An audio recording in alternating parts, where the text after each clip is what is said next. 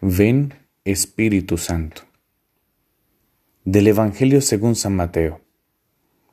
En aquel tiempo llegó Jesús a la otra orilla, a la región de los Gadarenos. Desde los sepulcros, dos endemoniados salieron a su encuentro. Eran tan furiosos que nadie se atrevía a transitar por aquel camino. Y le dijeron a gritos, que tenemos que ver nosotros contigo, Hijo de Dios. ¿Has venido aquí a atormentarnos antes de tiempo? A cierta distancia, una gran piara de cerdos estaba paciendo. Los demonios la rogaron, si nos echas, mándanos a la piara. Jesús les dijo, vayan. Salieron y se metieron en los cerdos. Y la piara entera se abalanzó acantilado abajo al mar y murieron en las aguas.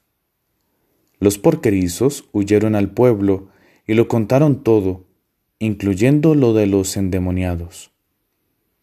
Entonces el pueblo entero salió a donde estaba Jesús, y al verlo, le rogaron que se marchara de su país. Palabra del Señor, gloria a ti, Señor Jesús. Aquí podremos comprender dos cosas muy sencillas. La primera, la, pregunta, ¿no? Que le hacen los endemoniados a Jesús. ¿Has venido aquí a atormentarnos antes de tiempo? Es curioso porque los judíos precisamente creían que Dios le estaba dando tiempo a los demonios que hicieran todo lo que ellos querían hacer antes de la gran victoria final del Señor. Y sin embargo, suena como que Dios se confabula con ellos, ¿no? Pero jamás.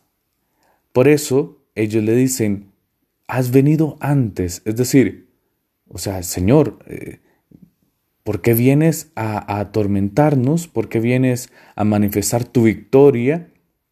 ¿Por qué te adelantas y no nos dejas hacer lo que nosotros queremos? No. Precisamente Dios manifiesta su poder y su gracia, su fuerza y su salvación, y en el momento justo ha enviado a su Hijo por amor. En esto consiste el amor, dice San Juan, no en que nosotros hayamos amado a Dios, sino en que Él nos amó primero y lo envió como víctima de propiciación por nuestros pecados.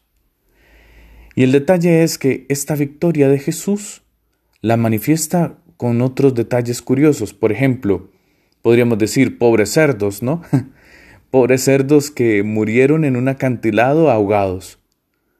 Sin embargo, si comprendemos que los cerdos eran tomados como algo impuro, animales impuros, símbolo de, de impureza y suciedad, por tanto, el que hayan muerto ahogados y que hubieran servido como transporte, por decirlo así, para que los demonios murieran, eh, simboliza ante todo el gesto de la victoria de Jesús sobre el mal, que no va a quedar nada vivo.